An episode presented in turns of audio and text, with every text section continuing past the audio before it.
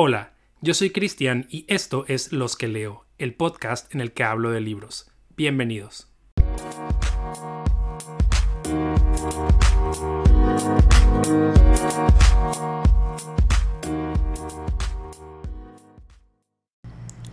Bienvenidos una vez más a un capítulo de Los que leo, el podcast en el que hablo de libros. Y pues bueno, en esta ocasión quiero hablar un poco de libros de no ficción. He andado como batallando un poco para concentrarme en términos de lectura y mucho con esta onda o con esta espinita de que quiero leer libros para mejoras personales. Entonces, como que traigo un relajo ahorita, honestamente, como que empezando a agarrar libros, por ejemplo, de de un concepto nuevo que es la, bueno, que yo no conozco, no para mí quiero decir, que es la compasión por ti mismo. Entonces como que me compré un libro sobre self-compassion.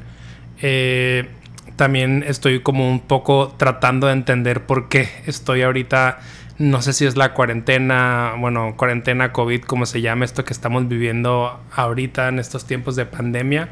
Lo podemos resumir así pero ando como de repente pues batallando para concentrarme, entonces me estoy retomando el libro de Atomic Habits o hábitos atómicos que como, con una idea de cómo cambiar la manera en la que estoy trabajando y en la que estoy viviendo mi vida para estar un poquito más enfocado y motivado a, resultados. Eh, también estoy leyendo uno que habla sobre el tiempo, muy interesante, que es cómo aprender a estar más en paz con el tiempo porque en realidad el tiempo que tenemos pues es limitado y como que muchas veces creemos que hay mucho tiempo para las cosas y estamos como pensando en cómo optimizar y cómo hacer tal porque voy a hacer A, B, C, D, F, G, todo, todo lo que quiero y en realidad por temas de tiempo realmente no vas a poder hacer todo por más que, por más que lo quieras, ¿no? No desde un lado pesimista, sino desde un lado más bien realista de, cuánto tiempo hay, cuánto tiempo tenemos de vida los seres humanos. Pero bueno, ahorita como con muchos de estos temas, eh, por lo mismo estoy leyendo como a un ritmo un poquito lento, porque estoy como eh, aprendiendo un poquito de uno, un poquito de otro, y así no me he enfocado como en un tema en específico. Eh, pero bueno, pronto les estaré contando qué, he aprendido de, de estos libros, ¿no? Pero uno de los que sí terminé eh, recientemente fue el libro de Netflix, el cual le tenía muchísimas ganas desde que supe que iba a salir. Porque pues Netflix, esta compañía que todo mundo admiramos, porque todo mundo pues consumimos Netflix casi, casi diario algunos. Este, ahí vemos películas, vemos series y documentales, etc. Y pues se convirtió en realmente un fenómeno del entretenimiento cuando empezó siendo una compañía que pues rentaba eh, DVDs eh, a, domicilio, ¿no? Yo me acuerdo mucho, como vivo en, la frontera con, Estados Unidos, me acuerdo mucho de escuchar de Netflix y este servicio de DVDs y de envío, pero pues que obviamente no aplicaba directamente a mí porque pues no podía llegar a mi casa este, este servicio, pero decía como que a esta compañía pues qué raro, ¿no? O sea, ¿cómo va a sobrevivir con un formato como los DVDs que son tan frágiles sobre todo que luego se rayan y demás. Pero pues bueno, fue una compañía que trascendió y, innovó, creo que es la palabra, ¿no? Innovó porque dejó atrás este formato que son los, los DVDs y se pasó al mundo del streaming y ahorita es como un referente, ¿no? Si bien hay muchos competidores como eh, Disney Plus, que tiene a Hulu, que tiene a ESPN Plus y que tiene a Star, que tiene eh, está Amazon con Prime Video, está eh, Paramount Plus, o sea, hay mucha competencia, pero realmente Netflix pues sigue siendo a la, vanguardia, a pesar de que últimamente Disney Plus sí está creciendo a una velocidad exorbitante eh, sus suscriptores y está para el poco tiempo que tiene lanzado, tiene poco más del año, ya está casi pegando a los talones a Netflix. Sin embargo, pues Netflix creo que más que todo es como ya el, referente de la cultura, ¿no? Como así se convirtió en el Uber en el término de, en el referente de, los servicios de, pues de movilidad. Eh, Netflix pues es el referente, tanto que decimos como Netflix en chill y voy a ver Netflix, aunque a veces ni siquiera ves Netflix, terminas viendo otra serie. Pero bueno, Netflix pues es una compañía que supo innovar y todo el mundo se sabe esta cifra, ¿no? De que Blockbuster los intentó creo que intentaron comprarlo, vender ese Blockbuster o algo así, y al final Blockbuster les dijo que no, y pues Blockbuster ahorita no existe, y Netflix es el que se quedó en términos del entretenimiento y el dueño de los entretenimientos de fines de semana, lo cual antes era pues un, Blockbuster, ¿no? En términos de, de ver contenido en casa.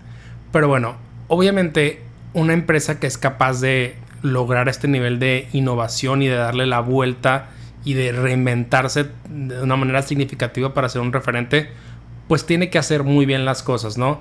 Entonces, eh, el, uno de los creadores de Netflix, que es Reed Hastings, se juntó con Erin Mayer, que ella es como una... Pues yo, digo, yo no la conocía antes, ¿no? Pero leyendo aquí un poco lo que dice el libro, es una persona reconocida en términos de negocios y de pensamiento de negocios en, publicaciones de Estados Unidos se juntaron y escribieron este libro que se llama No Rules Rules, Netflix and the Culture of Reinvention. En español creo que se traduce como No, no hay reglas, Netflix y la cultura de la reinvención, algo así.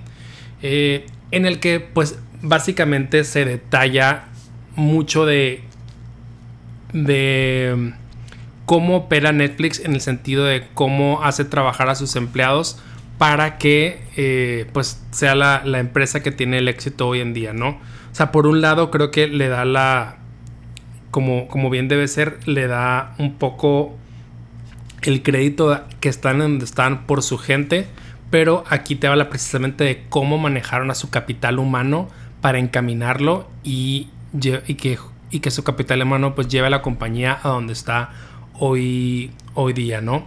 Entonces, eh, está realmente muy interesante porque sí es un modelo muy específico de trabajo que no sé si creo que no es para todos, ¿no? Sí es muy, muy difícil. Aquí les voy a contar un poquito de, de, qué es lo que proponen. Pero básicamente el libro te lo dice todo desde su nombre, ¿no? Es No Rules Rules. Y básicamente el concepto principal de Netflix es permite darle la creatividad a sus empleados de que hagan lo que determinen que es mejor para el negocio. Pero obviamente para ponerte en este mindset, pues tienes que poner cierto modelo de operar o cierta forma de ser para que entrenes a tus empleados a estar listos a decidir siempre para lo mejor del negocio. Entonces, básicamente lo que hicieron, ellos lo ven como un embudo, entonces dicen como que el primer paso de todo lo que tienes que hacer es traerte al mejor talento que exista en el mercado, o sea, traerte a la mejor programador, el mejor de mercadotecnia, el mejor de RH, el mejor de, todo lo que necesites, cualquier rol, etcétera. Trata de traerte a lo mejor. ¿Por qué? Porque la gente cuando está en un en una compañía en la que todos los demás son igual de buenos, pues se fomenta este espíritu de de de todos como colaborar y más que colaborar como que todos pues competir en el sentido de que quieren hacer algo grande, no quieren destacar entonces se vuelve este ambiente en el que no tienes un equipo de trabajo en el que está alguien rezagado o alguien que no es tan bueno, etcétera, sino que tienes a pura gente que es realmente muy buena. Eh, sin embargo, algo malo de eso es que en sus prácticas Netflix te dice tal cual es, si alguien no te funciona, literal, córrelo. O sea, como que no te tocas el corazón, aquí es un negocio y lo tienes que correr. Porque siempre tienes que enfocarle a tener a la mejor gente o sea, la gente de mejor desempeño en los puestos que tienes tú abiertos. Eh, también habla una cultura como el feedback muy directo. O sea, es una cultura en la que te tiene que estar dando feedback o mejoras constantemente, decirte que salió bien y que salió mal. Sobre todo en el que salió mal, pero en el sentido de que tienes que mejorar para la próxima. Eh, y la otra es como que quitar las restricciones, ¿no? Por eso tienen políticas de que vacaciones ilimitadas, eh, nadie tiene que aprobar tus, tus gastos de viaje o, cuando tú tienes un gasto y quieres comprar un equipo, una computadora, etcétera, o lo que sea para producir alguna serie. Eh, y básicamente eso es como un primer paso, ¿no? Y sobre estos tres pilares, que es como el, talento en sí, el, el, feedback o la comunicación y el quitar control, se va yendo profundizando sobre cada uno de estos tres elementos y siendo más específicos, porque en una segunda capa te pide que a ese talento que ya tienes a la gente como más capaz, le pagues lo mejor que esté pagando el mercado en este momento. ¿Por qué? Porque así evitas que esa persona se vaya y así evitas que esa persona esté volteando a ver qué otras compañías hay y pues tengas como esa lealtad contigo, ¿no? ¿Por qué también? Porque si después sale el competidor, por ejemplo, ahorita que está Netflix y que sale Amazon Prime, si Amazon Prime le paga más al de Netflix, que era como el la cabeza de contenido y que realmente había traído buenísimas series y propuestas de gran crecimiento para la compañía, etcétera, y se lo baja a tu competencia, pues obviamente eso va, va a perjudicarte a ti Netflix como compañía. Entonces por eso tienen esa política de siempre pagar lo mejor eh, en el mercado, ¿no? Respecto a esta parte del feedback o de la franqueza de, que debe haber de comunicación, acá es como es una empresa en la que además de dar feedback constantemente, se enfoca mucho por la transparencia. Y con la transparencia lo que se refiere es comparten literal información y desempeño de negocio con todas las personas de la organización, son muy transparentes, cuando corren a alguien, por ejemplo, no lo esconden, explican, tuvimos que correr a esta persona por tal y tal y cual, y se espera que todo mundo pues viva en, en un ambiente como de franqueza, ¿no? Que, que realmente la gente conozca qué es lo que está pasando en el negocio para poder eh, quitar como cosas de que pues misterio, que no entiendo por qué esto, por qué el otro, sino que realmente todo es muy muy claro y todo todo es muy transparente. Y respecto a los controles, en esta segunda etapa lo que pide es eh, pone ciertos modelos como para tomar decisiones, como para que aprendan a tomar decisiones eh, que sean como cada vez más, pues y más acertadas, porque te van a pedir ser el responsable de una decisión. Por ejemplo, tú vas a tener que decir cuánto presupuesto para tal serie y si te excedes, pues como que ser muy responsable de tu decisión. Nadie te va a decir estás mal o estás bien. Eh, pero si te van a, se espera que tú pidas y que seas alguien que le va a preguntar a la gente. O sea, al final de cuentas yo, por ejemplo, Cristian, voy a decir lanzar tal serie con tal presupuesto y este es mi plan de marketing, pero si tengo la responsabilidad como si esto sale mal, va a ser mi responsabilidad, tengo la responsabilidad de pedir feedback a la gente y de hacer un poco de lobbying y decirles, oye, estoy pensando en hacer esto, estoy pensando en hacer tal y cual, tú cómo lo ves, qué opinas, qué, qué me dices, etcétera, porque al final de cuentas, eh, para que no te quedes como nada más con tu idea y que no consultes con nadie, sin embargo, tú eres el responsable de, con todos los inputs que te dé la gente, tú vas a tomar la decisión final. O sea, no quiere decir que si tu jefe te dice no porque ta, ta, ta, ta, ta, o más bien tu jefe no te va a decir no, tu jefe te va a decir esto, esto y esto, eh, el jefe tu jefe te va a decir otra cosa, los del departamento de social media te van a decir tal y cual.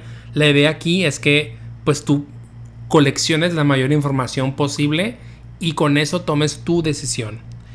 Y todavía yéndose un poco más, más específico o, o al la, parte más baja del embudo, como ellos lo ponen, es en cuanto a la gente. Hay una cosa muy singular en Netflix que es, ok, ya tengo el mejor talento, ya le estoy pagando lo más alto del mercado, ¿cómo me aseguro de la retención? Pues hago esta cosa que se llama el Keeper's Test. Y con el Keeper's Test es, a los miners se les va a preguntar, eh, déjame ver si puedo encontrar ahorita exactamente la pregunta del Keeper's Test, pero básicamente es algo así como que si tuvieras que dejar ir a alguien, ¿a quién, a quién, a quién defenderías, no? De todo tu equipo. Eh, a ver, déjame ver.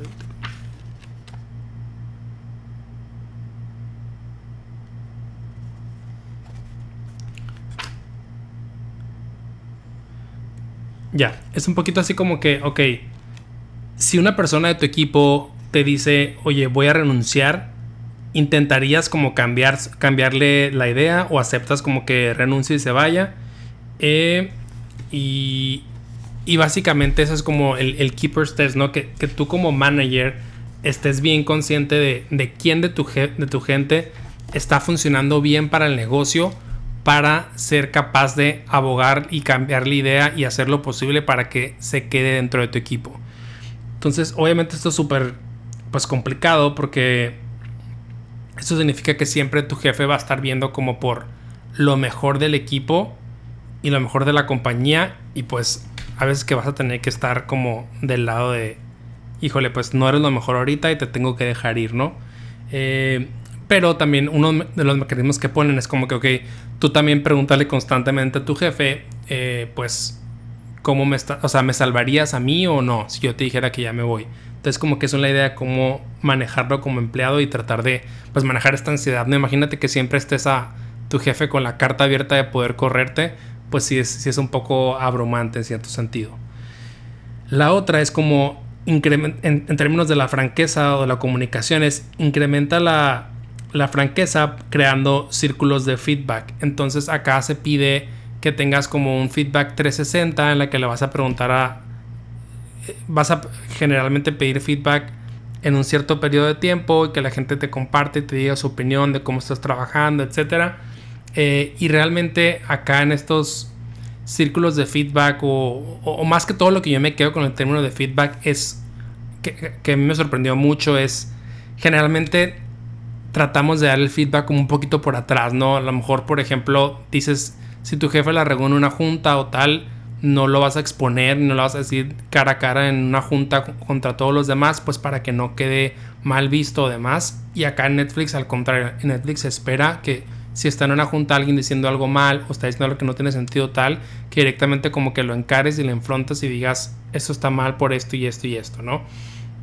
Eh, y por último, eh, que eso sí fue mi favorito, que es elimina la mayoría del control eh, direccionando o, pues sí, enfocando a la gente con contexto y no control. ¿Qué quiere decir esto? Que acá no le vas a decir a la gente lo que tiene que hacer, pero vas a ser lo suficientemente transparente para darle todo el contexto. Es decir, por ejemplo, si la estrategia ahorita de Netflix es crecer con contenido original, pues vas a darle a tu equipo toda esa información, lo que se está hablando eh, pues desde arriba, eh, qué es lo que ha funcionado, qué es lo que no, etcétera, para que cada persona sea capaz de entender qué es lo que está pasando y pueda tomar las decisiones que necesita eh, tomando en cuenta que tiene que ayudar a este contexto o a esta, lo que está buscando la organización. Entonces eso me pareció bastante bueno porque al parecer lo que tratan es evitar situaciones de micromanagement en los que pues tienes a un jefe que te está diciendo tal y cual qué hacer, a qué hora, a qué momento y, y, eso no es, no es bueno ni para el empleado y creo que en algún punto pues para la organización tampoco. Y bueno, en general eso es un poco la cultura de, Netflix. Ahora les voy a decir qué les, qué les pareció a mí. A mi libro me gustó, sí me gustó mucho. Sí creo que a veces lo sentí un poquito cargado como a un, como a una justificación de, de por qué Netflix no nos tocamos el corazón como para correr gente y tal, porque es una cultura o práctica que, creo que sí ha permeado en, en, la industria y que todo el mundo sabe. Eh, pero sí también noté que muchas cosas tienen mucho sentido, ¿no? Sobre todo como esta parte como del contexto, por ejemplo, me gustó bastante. Creo que lo que más me gusta es cómo manejan la parte como del control y de quitar el control a la gente, pero desde una perspectiva de que te quito el control porque confío en que eres un adulto y te estoy dando toda la información necesaria para que entiendas. Ya es tu responsabilidad qué haces con eso o no. Y creo que ahí se aplica como el, el el que te castigo o el que, no castigo, pues el que tengas alguna compensación si es algo que está mal o etcétera, porque pues ya te estoy dando toda la información y estoy siendo muy transparente contigo, ¿no? Como esa parte sí me gustó. Creo que la única parte con la que yo me sentí un poquito conflictuado es en la parte como de, del talento en el sentido de, de como la retención y demás, ¿no? O sea, creo que...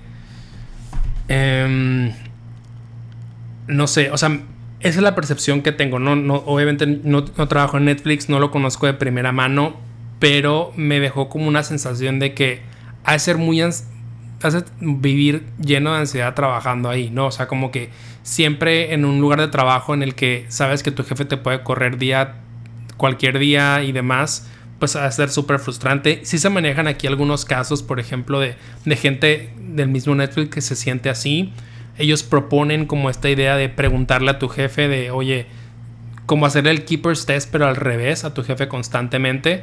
Eh, pero creo que, pues igual es un poco incómodo y un poco difícil porque, no sé, o sea, creo que requiere de personas como muy inteligentemente, o sea, emocionalmente inteligentes y sobre todo como muy, pues sí, eh, desde el contexto emocionalmente inteligente de que no, no seas como muy de humores, porque si no, creo que esto compañía puede ser bastante, bastante difícil de, de navegar, ¿no? Eh, yo me llevo como ciertos aprendizajes, por ejemplo, en la parte de, de del feedback, de cómo un feedback mucho más franco te puede ayudar a, pues como a mejorar como equipo. Eh, yo personalmente, por ejemplo, a veces siento que no soy alguien que da un feedback eh, muy franco, o sea, como que me falta ser mucho más franco en, el tema, términos del feedback. Eh, me gustó... Mm, sí, o sea, creo que es como que las cosas que, más me quedó, ¿no? Y, creo que buscar mucho la parte de, del contexto no control. O sea, de ser alguien que si en realidad no estoy teniendo mucho contexto, tratar de buscarlo porque creo que es lo que más te va a ayudar a, a tomar las decisiones correctas entre un ambiente de amplia incertidumbre. Mientras más contexto tengas, creo que eso es lo que, lo que te ayuda y lo que te hace sentir más tranquilo con tu decisión. También me gustó un poco y me cambió un poco la idea, la parte del, de hacer el lobbying de ideas. Como que yo a veces era alguien que decía, ok, esta debe ser la estrategia por esto y esto y esto. Y como que a veces me decían como que, ok, pero pregúntale a tal. Y yo decía como que, pero ¿por qué le tengo que preguntar a tal? Ya lo decidí yo. O sea, como que muy un poco a lo mejor se puede decir a la defensiva, eh, pero creo que pues al menos aquí lo, lo como lo plantean, o sea, lo plantean en el, punto de que la, a lo mejor alguien te puede salvar de que tomes una decisión incorrecta o de que algo que no viste, creo que eso fue lo que, lo que me gustó y es algo que yo debería de empezar a poner en práctica, ¿no? Es algo de las enseñanzas que yo aprendí. Eh, no es que alguien te esté quitando la chamba, no es que alguien te esté pues tratando de decir qué hacer, es simplemente alguien te está ayudando a que pues veas las cosas desde otra perspectiva y te puede ayudar a, salvar algo, ¿no? O, a no cometer un error o inclusive a, hacer todavía algo mucho más exitoso de lo que tú ya tenías pensado que iba a ser. Eh, yo la verdad le recomiendo bastante este libro, vale muchísimo la, la pena. Eh, si hay muchas cosas. Si ustedes, por ejemplo, manejan un negocio, les va a gustar bastante y creo que pueden aportar algo mucho de la cultura de Netflix a la, a la de ustedes. Eh, que inclusive esto es como un poquito la intención, ¿no? O sea, como que creo que si la audiencia para la que está pensada este libro es para alguien que, que maneja un, un, negocio. Pero a mí, digo, como empleado en una empresa de tecnología eh, que es Amazon, a mí sí me sirve mucho en como qué cosas pues puedo puedo aplicar para mi para mi beneficio como, como empleado, ¿no? Lo que sí me pareció es que Netflix y Amazon tienen culturas bastante costra perdón, contrastantes y las dos son muy buenas, ¿no? En, lo que hacen y, son líderes y demás, pero tienen culturas totalmente distintas. Eh, y, creo que hay cosas de las dos que me gustan, pero creo que personalmente me alineo un poquito más a la de a la de Netflix. Honestamente se me da un poco de ansiedad esa parte del Keeper's Test y demás, y del pensar que cualquier momento pues te pueden correr mucho, mucho más fácil. Eh, pero me gusta mucho, repito, la parte como del el contexto del, del, fluir de la comunicación eh, y, y, como del feedback como, como constante, ¿no? Y mucho más franco. Pero bueno, eh, esto fue Netflix. Bueno, se llama No Rules Rules, Netflix and the Culture of Reinvention. Eh, también está disponible en español si lo quieren leer en ese idioma.